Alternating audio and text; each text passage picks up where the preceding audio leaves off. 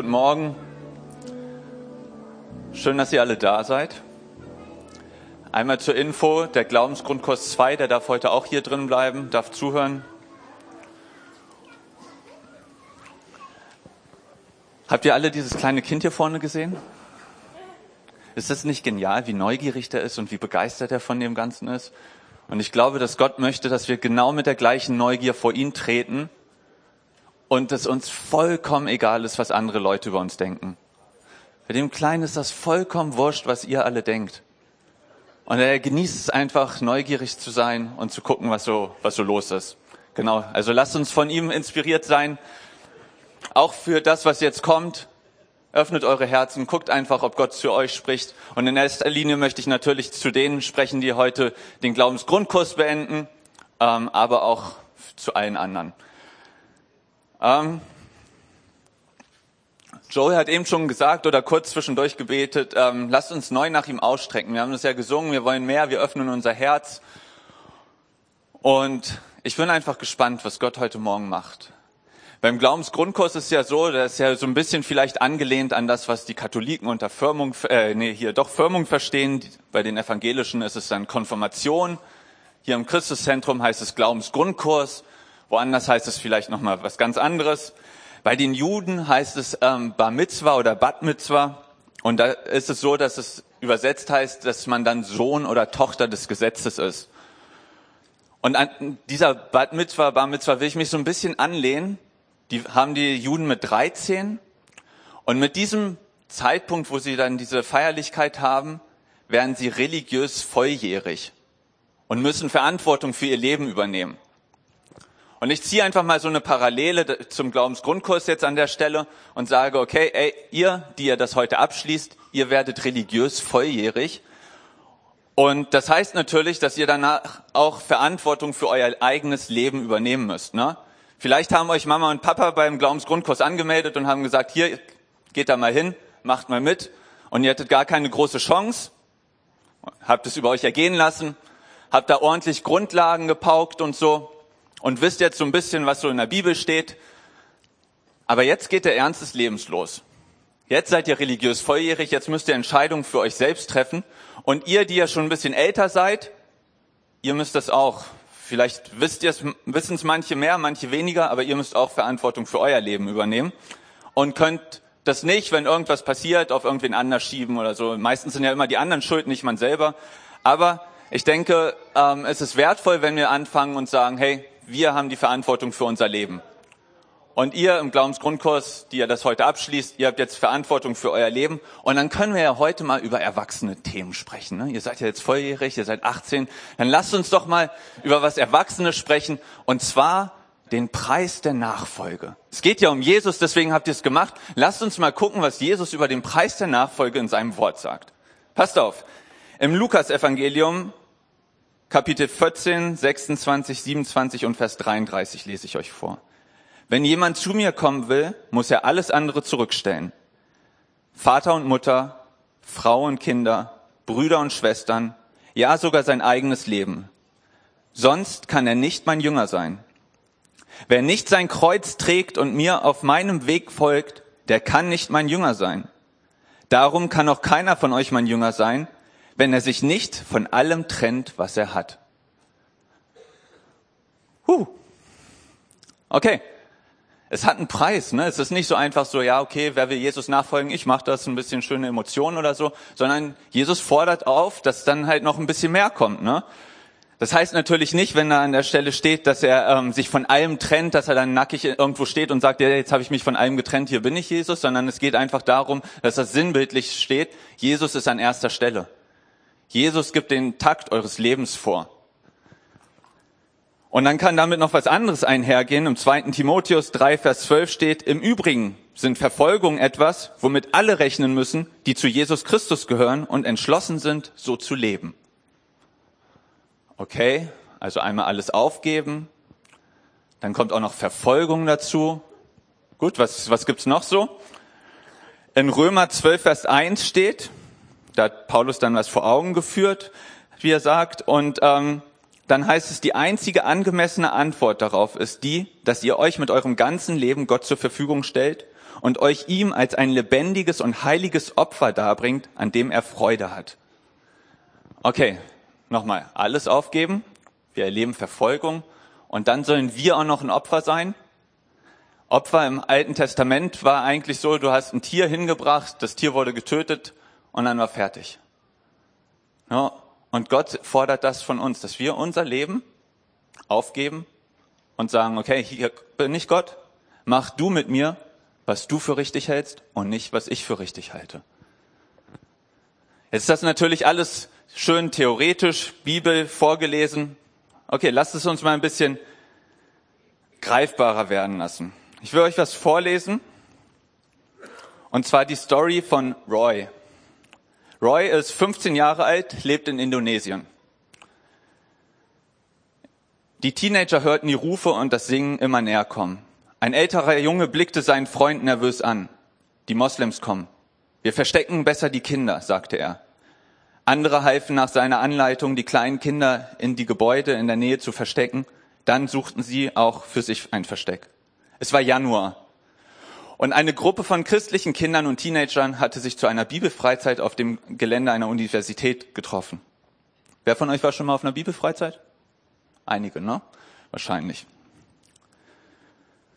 Nach der Veranstaltung wurden die fröhlichen Kinder mit Autos abgeholt und nach Hause gebracht. Aber in den Wagen war nicht genügend Platz für alle Jungen. Mackie und drei andere junge Männer waren nach Wakai gefahren, um für zusätzliche Transportmöglichkeiten zu sorgen. Bisher waren sie noch nicht zurückgekommen. Die Kinder, die darauf warteten, nach Hause gebracht zu werden, konnten nicht wissen, dass die jungen Männer von einem muslimischen Mob angegriffen worden waren. Die zornigen Menschen hatten sie aus ihren Wagen auf die Straße gezerrt. Mackie und einer der anderen Männer wurde erstochen, später wurden ihre Leichen verbrannt. Die anderen beiden kamen mit dem Leben davon. Es dauerte nicht lange, bis die aufgebrachte Menge die Universität erreichte. Sie entdeckten viele der Teenager und zwangen sie, aus ihrem Versteck zu kommen. Auch Roy wurde aus seinem Versteck gezerrt und vor die aufgebrachte Menge gestellt. Gib deinen Jesus auf, sonst werden wir dich töten, drohten sie. Roy hatte schreckliche Angst. Obwohl er furchtbar zitterte, antwortete er, ich bin ein Soldat Christi. Daraufhin stießen die muslimischen Angreifer mit dem Messer zu. Das Messer traf die Bibel, die Roy vor sich hielt, bohrte sich hinein und riss sie ihm aus der Hand. Der nächste Stich des Mannes schlitzte Roys Bauch auf. Sein letztes Wort war Jesus.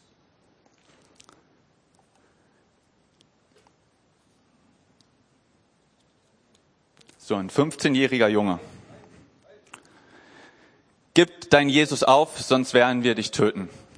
Also ein 15-jähriger Junge muss nur Jesus verleugnen, um sein Leben zu gewinnen, sein Leben zu behalten. Und er macht es nicht. Und die Frage, die sich doch an dieser Stelle stellt, inklusive der ganzen Bibelstellen, die wir davor gehört haben, warum? Warum ist es das wert, sein Leben aufzugeben? Warum ist es das wert, Verfolgung in Anspruch zu nehmen? Warum? Warum macht man das? Und für wen macht man das denn überhaupt? Jesus sagt, er ist der Weg, die Wahrheit und das Leben und niemand kommt zum Vater, zu Gott, als durch ihn. Gibt da keine anderen Möglichkeiten, keine anderen Optionen, die er nennt. Aber warum will ich denn zum Vater?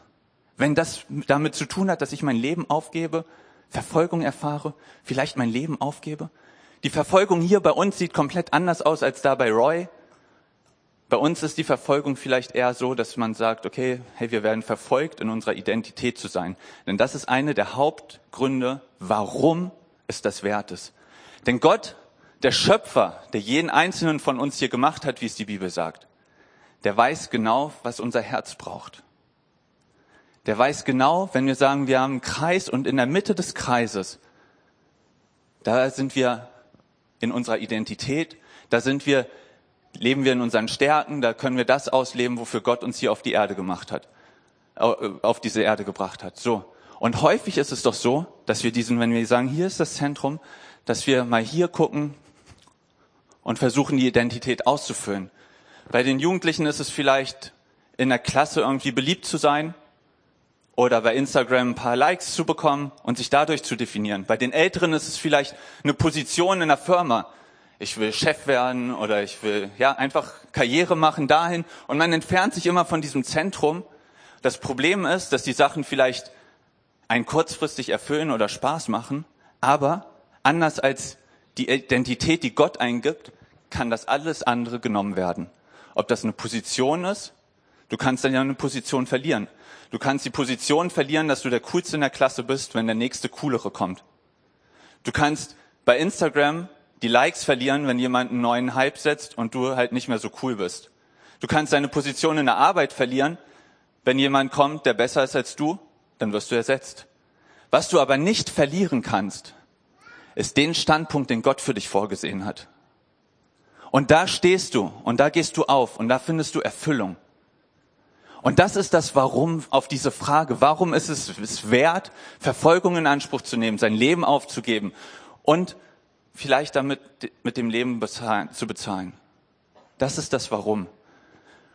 Und auch das ist natürlich alles irgendwo jetzt schön, dass ich das erzähle. Und da gibt es bestimmt auch jemanden, der da argumentieren kann. Es gibt ja unfassbar viele gute, rhetorisch bewandte Leute, die dann halt einfach sagen können, ja, na, das ist aber Quatsch und so und so, das stimmt aber nicht. Aber eine Sache können sie nicht wegargumentieren. Und das ist, dass unser Gott erlebbar ist, erfahrbar ist.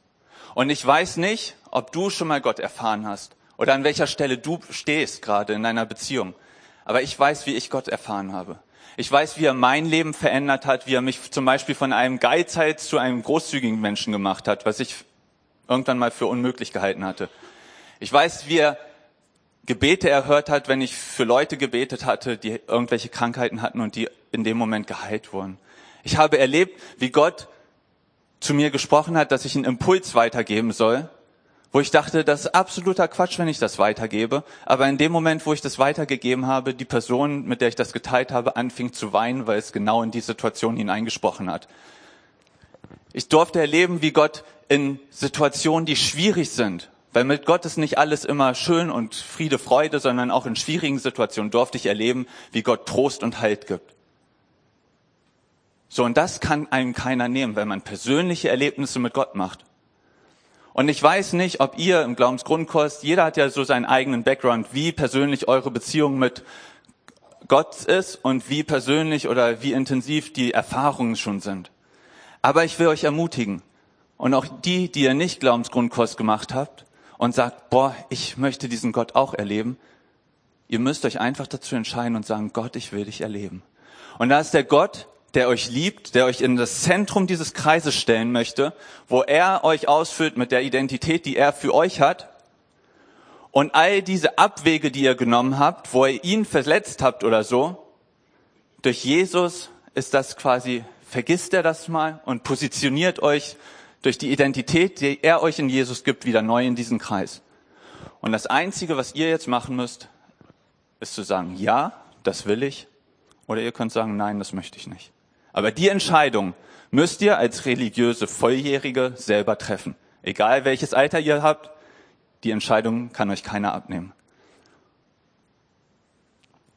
Und ich hoffe und bete, dass Gott euch bei dieser Entscheidung hilft. Manchmal fühlt es sich innerlich dann an wie so ein Kampf. Soll ich das machen? Soll ich das nicht machen? Und dann muss man abwägen. Gott sagt ganz klar, berechne die Kosten, überschlag die Kosten, triff die Entscheidung nicht leichtfertig, denn es hat einen Preis. Aber es lohnt sich, diesen Preis zu bezahlen. Amen.